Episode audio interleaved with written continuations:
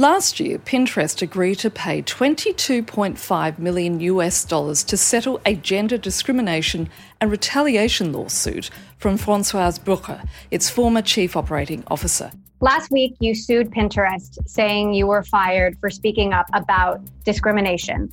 Today, I want to talk about Pinterest and how their team's leadership has a little bit of a sketchy history of uh, not paying their female employees or even some of their female co creators. Hallo und herzlich willkommen zu einer neuen Ausgabe von Handelsblatt Disrupt, dem Podcast über neue Ideen, Disruption und die Macher und Macherinnen der digitalen Welt. Mein Name ist Sebastian Mattes und ich begrüße Sie wie immer sehr herzlich aus unserem Podcaststudio hier in Düsseldorf. Wir haben hier im Podcast schon öfter darüber gesprochen, wie wenig Frauen es sowohl unter Gründern als auch unter Tech-Investoren und natürlich auch bei internationalen Tech-Giganten wie Google, Facebook oder Amazon gibt. Im Top-Management dieser Firmen sind es oft gerade mal 10 Prozent. Und es gibt immer wieder Berichte über Diskriminierungen von Frauen. Wie schlimm, wie subtil und wie offen die sein können, das wollen wir heute mit der ehemaligen Chief Operating Officer von Pinterest besprechen, mit Françoise Bruguer, die viele Jahre als Führungskraft im Silicon Valley gearbeitet hat, zum Beispiel bei Google oder Square. Pinterest hat die gebürtige Französin trotz ziemlich großer Erfolge nach zwei Jahren als COO gefeuert. Wie das geschehen konnte, was die angeblichen Gründe dafür waren und wie es nun weitergeht, das bespreche ich gleich mit ihr persönlich. The systematic gender discrimination is when you look at performance review men versus women uh, same characteristics and behavior, the feedback is completely different and attached to the gender. I think that's a, a very common form of sexism.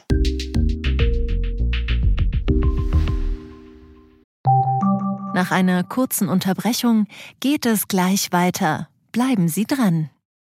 Sie leben Fairness, Kultur und Werte? Zeigen Sie Ihr Engagement als Arbeitgeber und werden Sie Teil der Fair Company Initiative. Mit der Fair Company Initiative zeichnet das Handelsblatt Unternehmen aus, die insbesondere Berufseinsteigern und Young Professionals ein faires, attraktives Arbeitsumfeld bieten. Zu den entscheidenden Werten gehören unter anderem das Engagement für Mitarbeitende, Diversity und Chancengleichheit, Nachhaltigkeit und gesellschaftliche Verantwortung. Erfahren Sie jetzt mehr unter faircompany.de. Im vergangenen Jahr hat das Handelsblatt die Shift Initiative ins Leben gerufen. Das ist eine Plattform, um über den Erfolgsfaktor Vielfalt zu diskutieren. In dem Kontext habe ich auch mit Françoise Bruguer gesprochen. Françoise, welcome to our conversation. Thank you for having me.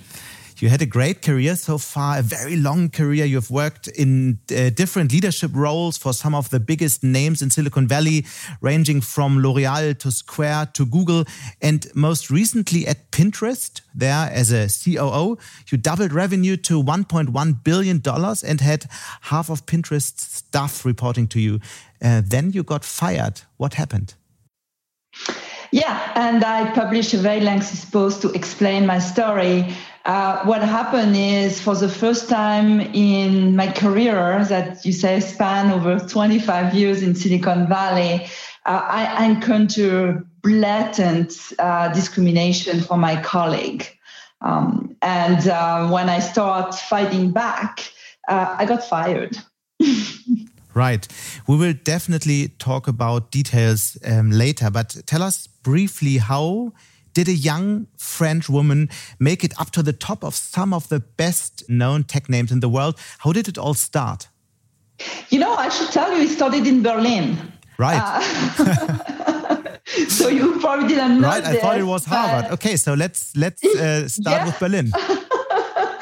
In 1988, so think about the timing. I actually was doing an internship in Berlin Okay. uh, for a consortium of auto manufacturer, and they gave me uh, data to analyze, and I started teaching myself how to program in C languages to actually visualize this data. So I spent six months in Berlin doing this when Berlin was still West Berlin. And I really discovered this love for computer and computing, and I, didn't it didn't fade uh, over time. So I ended up uh, after college. I went. I did a, a quick uh, for three years in Japan, working for L'Oreal. Again, doing computer assisted manufacturing system. I went back to school in the U.S. I went to Harvard and uh, graduated in 1994. Um, and then started working in consulting first and then in tech. And I have been in tech for the longest time. Okay, then you went to Google. How did that happen? So I was I went first to Schwab. Um, you probably people don't know it in Europe. it was the first internet brokerage. So they are the people that really revolutionized retail trading online with the internet. And then I went to Schwab when Schwab when to Google. Sorry, when Google was only 2,000 people. So it was early 2005. It was still a very small company. Was still doing ad desks and I went there initially to work on strategy. So I was very lucky because it was a time where Google was growing so fast. And I ended up working on huge projects like the acquisition of YouTube, of DoubleClick, of moving to display ad, of doing many different things, whether it was in product or in organization, working for the founders. Okay. And um, when you think back um, about uh, thinking about your career, which was the most important, maybe um, personal character trait, or what vision did you had? What did help you to do this career? What were you interested in the most? Yeah, so I can tell you, I'm, I'm someone extremely curious, and since a teenager, I love tech. I talk about how in Berlin I discovered programming and I love tech, and especially when it's related to consumer. Mm -hmm and consumer behavior. I think it's fascinating when I see when I saw my parents, you know, I could video conference from them from California very early on. I think that was magic. So I did love tech. So that was one. The second, uh, I'm very adaptable. I talk about working in Germany, working in Japan, then studying in the US. So I really try to understand and adapt in the culture I'm in. And I think this helped me throughout my career in moving pretty fast through organization. Okay, I think this is something many people in tech would tell me now. Is there this one thing that brought you up to the top? Um, you know, I work hard and I was smart. I hate to tell you as bluntly, but you know, everyone is smart in tech, so that's not really a differentiator. Uh, but I spend a lot of time trying to understand problem, and I generally work well with people, which is also very important in tech. Yeah. And and I was lucky, right time, right place. You know, there right. is part of luck too. and for a long time, you probably were the only woman in big teams, right? Yeah, most of the time, you know, starting in engineering school, we are very few women. Um, when I did my internship in Berlin, I was the only woman. So I, when I work in Japan, I was the only woman in the plant at the at this level. So I, I am used to work in environments that are generally male, mm. um, you know, driven. Wie für viele andere erfolgreiche Frauen waren Diskriminierung und diese sogenannte gläserne Decke erst überhaupt gar kein Thema für Françoise Bruguer. Sie hatte sich der Sache verschrieben, sie hatte unter anderem bei Google und bei Square Erfahrung gesammelt und diese Erfahrung dann auch bei Pinterest eingebracht. Now, let's look back what happened exactly at Pinterest. What was the thing that got you fired? Yeah, so the thing that got me fired is um, uh, in January. So I have been two years at Pinterest, experiencing very different form of discrimination. So, for example, um, I had taken Square public on the on the New York Stock Exchange, and I did all the work, meet with investor, and I heard about Pinterest. The company is going public, so I help preparing for. It's a big event in the US. I don't know how it is in Europe, but it's a big milestone for a company. And then at the last minute, even so I was a chief operating officer in charge of all revenue, I'm told you have to stay back home.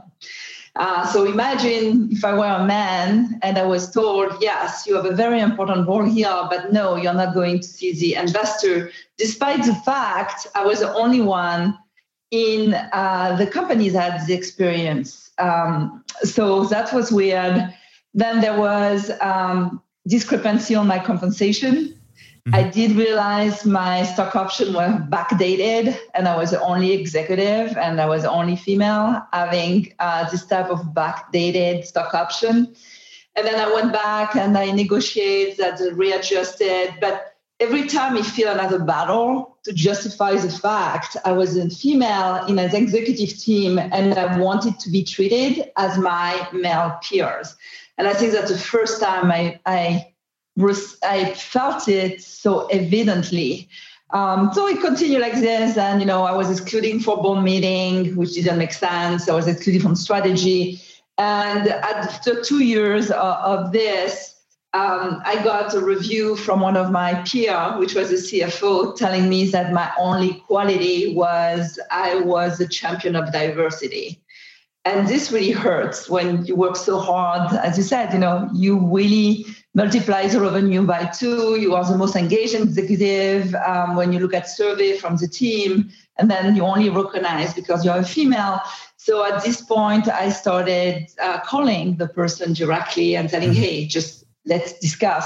The conversation went very badly. Um, I explained it in my blog post. I think I was never treated this way in my whole career. And I ended up going to see the CEO that told me to go to HR. And four weeks later, I'm fired for right. being non collaborative. Is, was Pinterest just only a very bad place to work? Have you been very unlucky to land there, or um, have you been experiencing all these things before in your career? Uh, it was definitely a spike. Uh, in the term of behavior, mm-hmm. uh, because as I said, I, I was never treated this way. But yes, I always knew I was different. Uh, I was different because I'm a female. I'm different because I'm French. So I always felt I was different.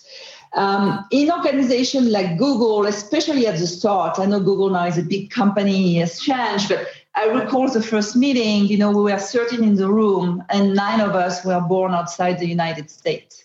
So when the minority is the majority, you don't have this problem. You actually feel pretty good.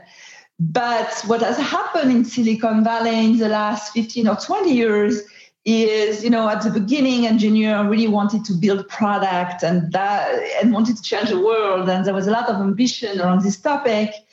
And I feel because this company was so successful, then it attract different type of people that are more money, motivated by wealth.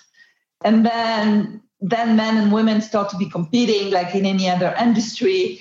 And it had get it for me i felt and again it's just my personal experience i felt it had gotten worse and pinterest was a prime example of a company that really nurtures this boy club Dieser Boys Club, so erzählt Françoise Bruguer, bestand aus wenigen, aus zwei bis drei Männern, denen Ben Silberman überhaupt zugehört hat. Das waren Buddies, die nicht mal unbedingt im Vorstand oder im Aufsichtsrat saßen.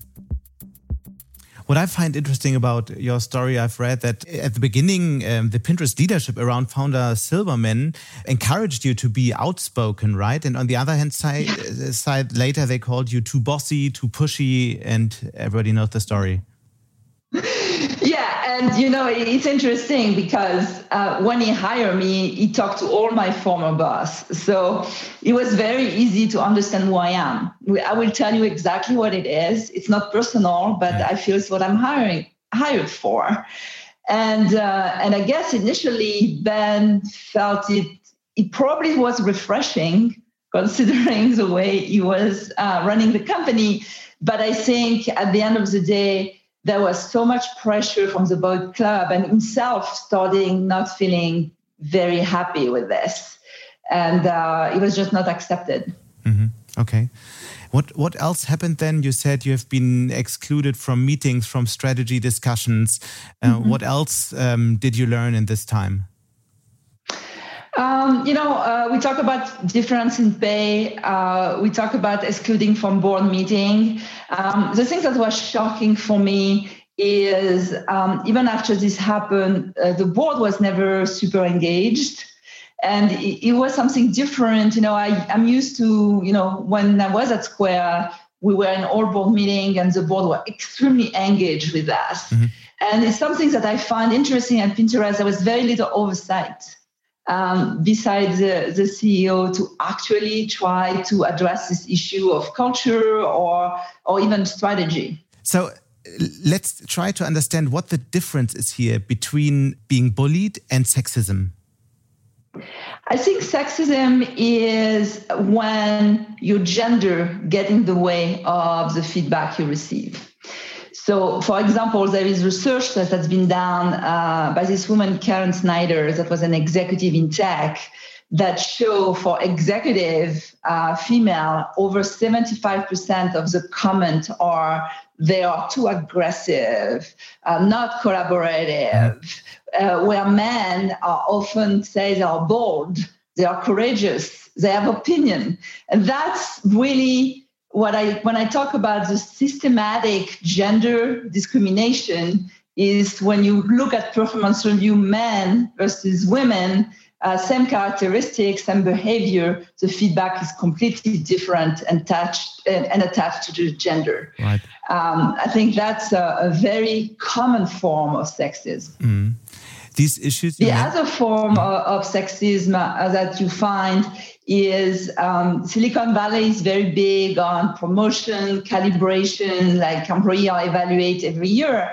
And promotion is an important step in anyone's careers and you often hear that you know a man has potential uh, and a woman is judged on achievements and it's very rare you get in the conversation when someone tell you a woman has potential hmm. that's also a common form of discrimination Wenige Monate nachdem Françoise Bruguer in einem kurzen Videocall von Ben Silberman dafür gefeuert wurde, dass sie sich nicht gemeinschaftsorientiert genug verhalten habe, schrieb sie im August vergangenen Jahres einen weit beachteten Blogbeitrag über ihre Erfahrung bei Pinterest.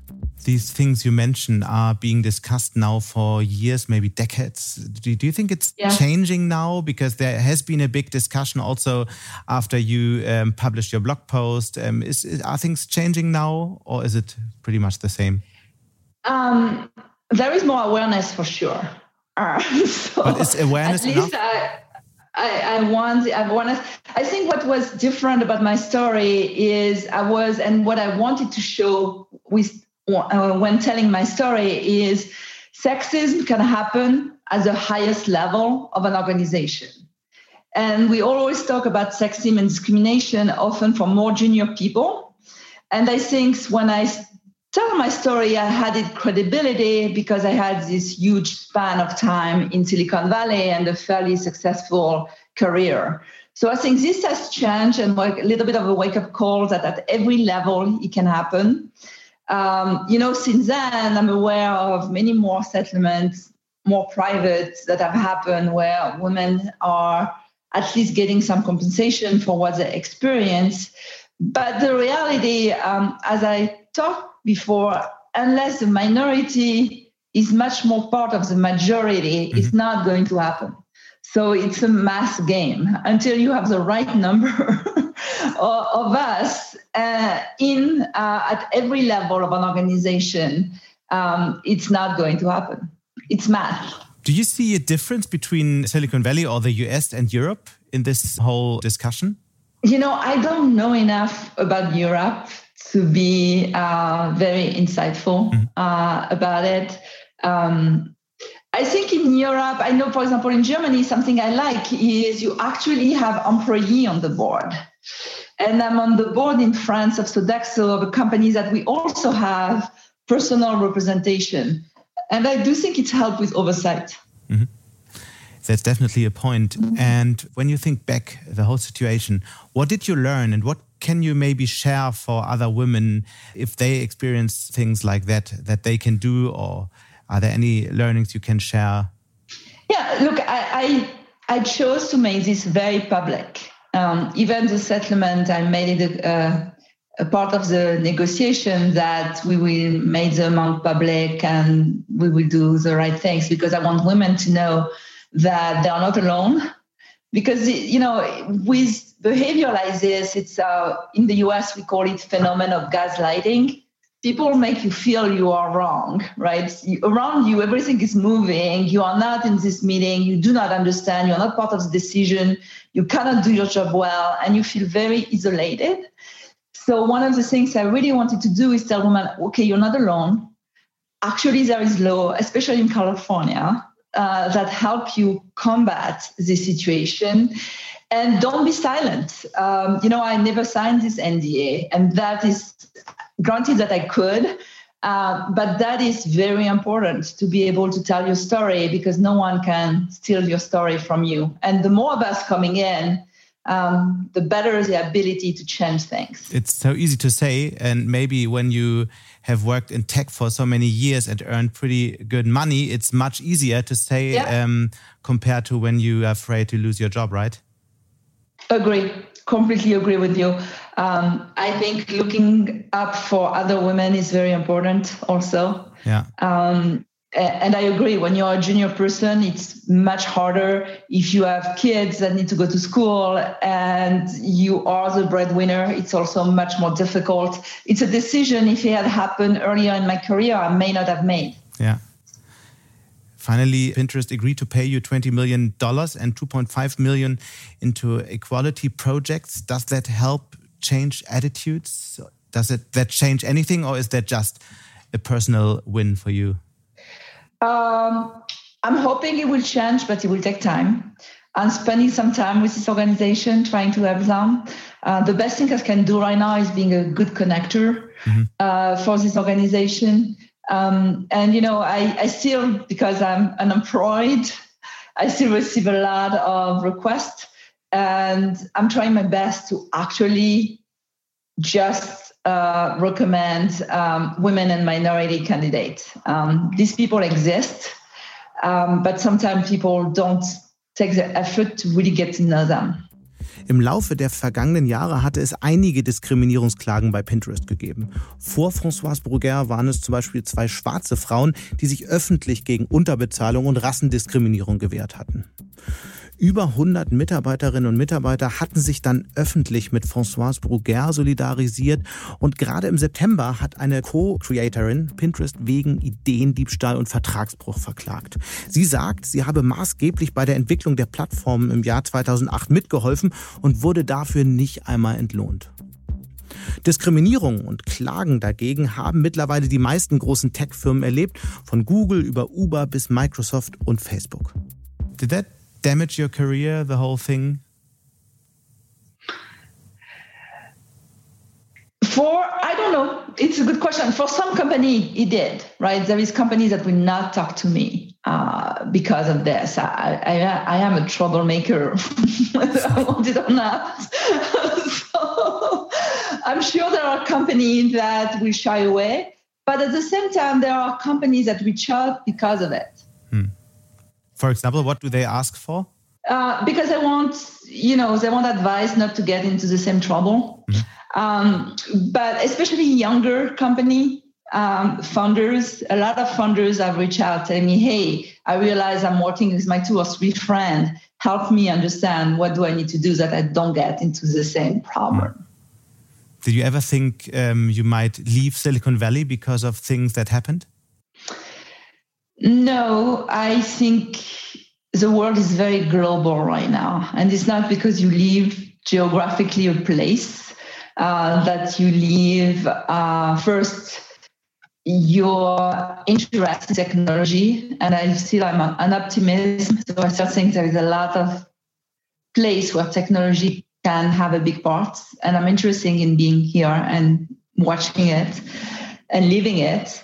Um, and also, you know, I think it doesn't matter whether I'm back in Paris. I still have this story with me. It's not that I can leave it back in Silicon Valley in the closet. it's there. Nach einer kurzen Unterbrechung geht es gleich weiter. Bleiben Sie dran. KI wird Ihr Business verändern. Wie können Sie davon profitieren? Tyler Wessing ist eine internationale Wirtschaftskanzlei. Weltweit arbeiten wir mit Technologieführern und Innovationstreibern zusammen. Wir beraten sie bei Fragen zu strategischen Akquisitionen oder der Entwicklung konkreter Anwendungsszenarien, genauso wie zum Schutz des geistigen Eigentums oder zum KI-Recht. Investieren Sie in KI. Entwickeln Sie sich weiter mit KI. Mit uns. Wir wissen wie. Tyler Wessing. So you were talking a lot about tech and trends and interesting things that happen, and there's a lot more happening than um, sexism in the Silicon Valley yeah. um, as well. Especially, there has been a big discussion in the last couple of years about if the big time of Silicon Valley is over. Is it over, or how does the next chapter look like? Uh, I don't think it's over. Uh, again, um, you are talking to someone that is always glass half full, so it has its challenge. Uh, I do think there is a ton of talents that are interested in coming here. Um, there is new area that are very interesting right now around health and diagnosis and research um, that are phenomenal, that are not just software. Um, there is a whole, I know we it has been hype, but there is a whole idea of sort of robotic or self-driving car. All of this still come out of Silicon Valley, mm-hmm. uh, where people invent things. What I'm hoping is Silicon Valley, and it's starting start expanding in other places um, because it's uh, in the U.S. It's a, a, a little bit of an unbalanced country.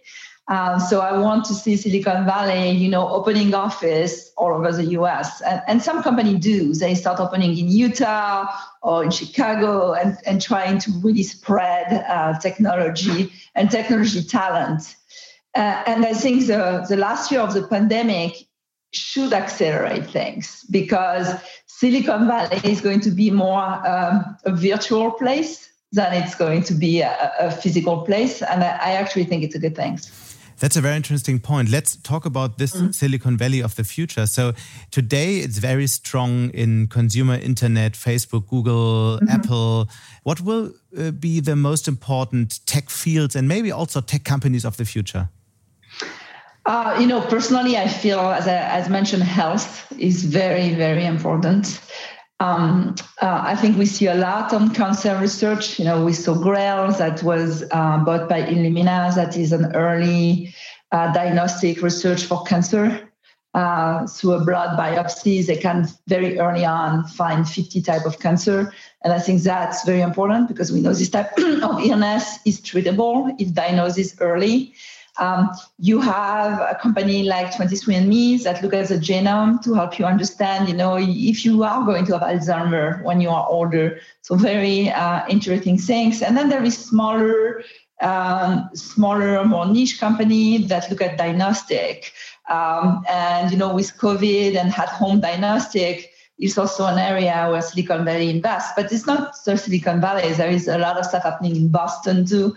So I do think technology and computing power mm. being used to analyze all the human body information and data we have. I think it's the first time it's happening. And I think that's really interesting. And when you look at who is um, strong in these fields and also putting uh, billions of money into these fields, it's the big tech companies like uh, Apple is treating mm -hmm. depression with iPhone data.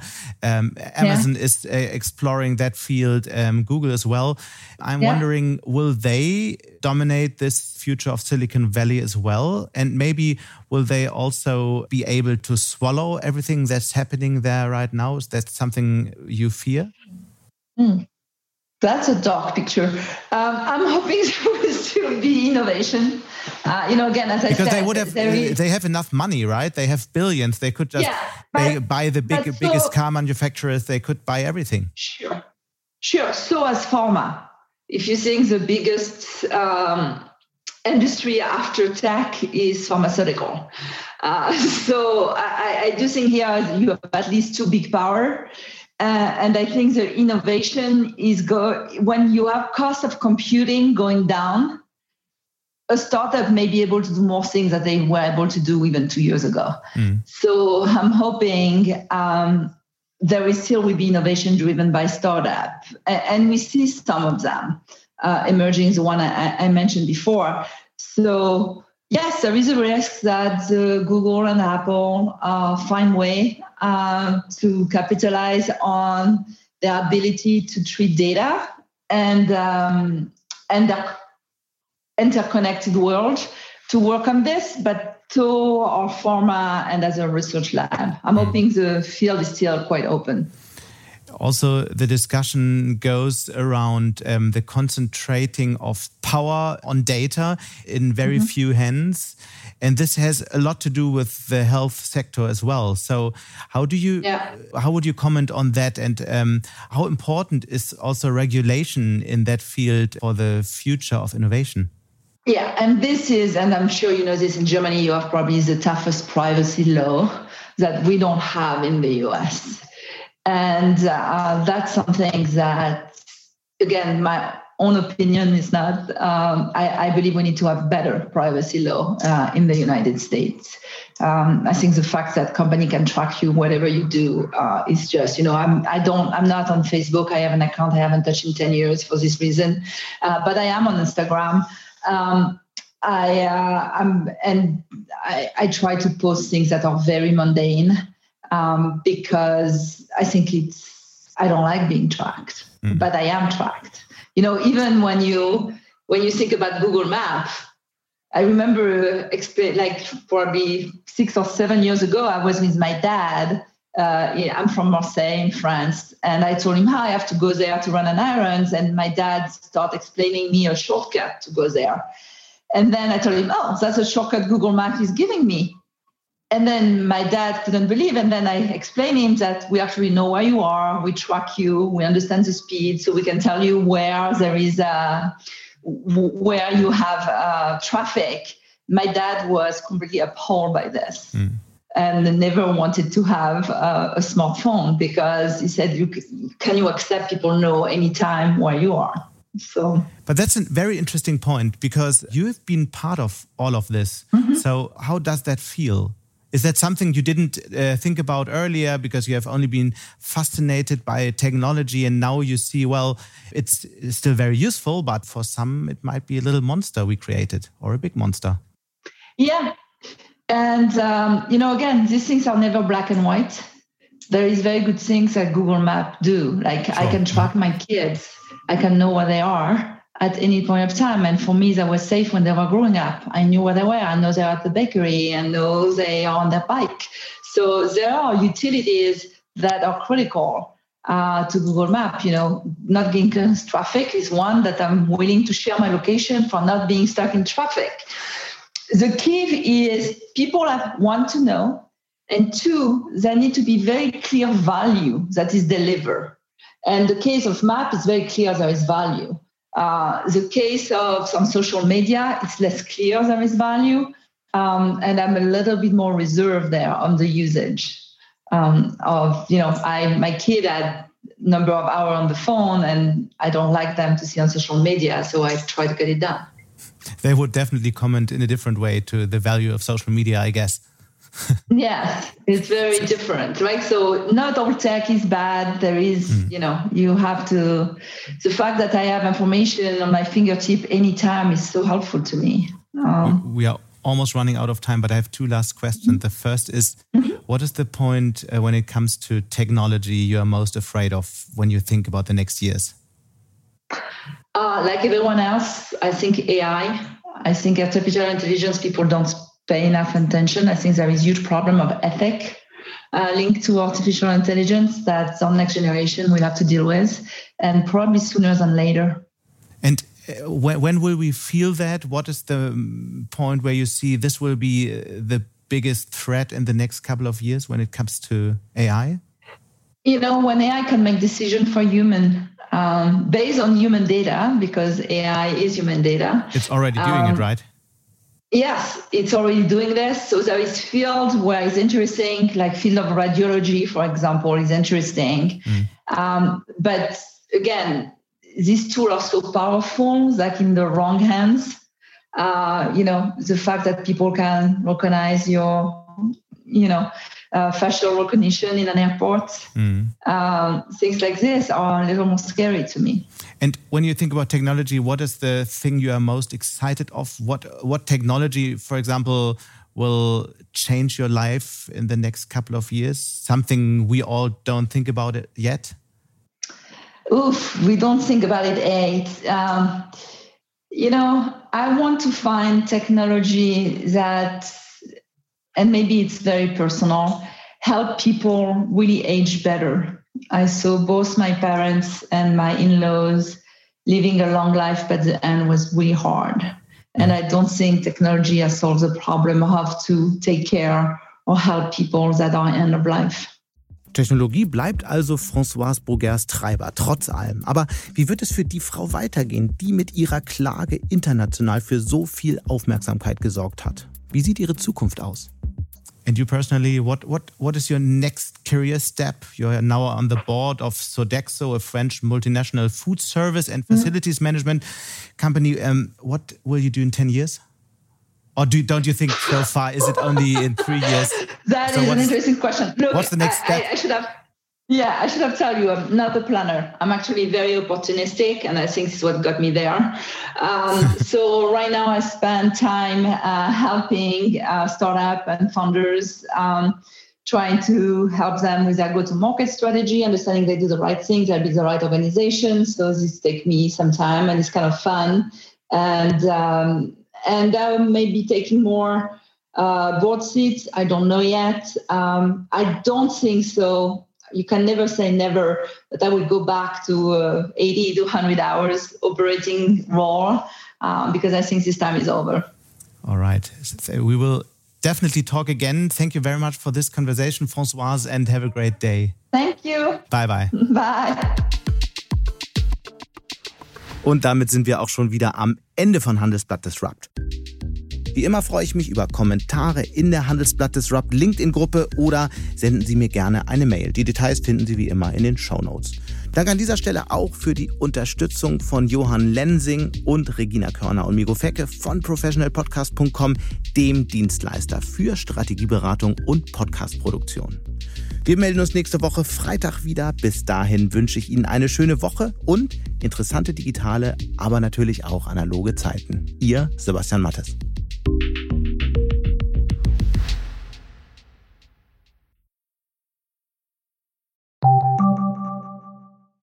Die deutsche Wirtschaft steht vor neuen Herausforderungen. Und Sie möchten aktiv die Zukunft mitgestalten? Dann sind Sie beim Handelsblatt CFO Summit 2024 genau richtig.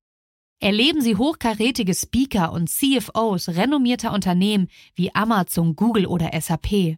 Seien Sie Teil dieses exklusiven Gipfeltreffens am 11. und 12. Juni in Düsseldorf. Mit dem Code Podcast sparen Sie bei der Anmeldung 15% Alle weiteren Infos unter handelsblatt-cfo-summit.de.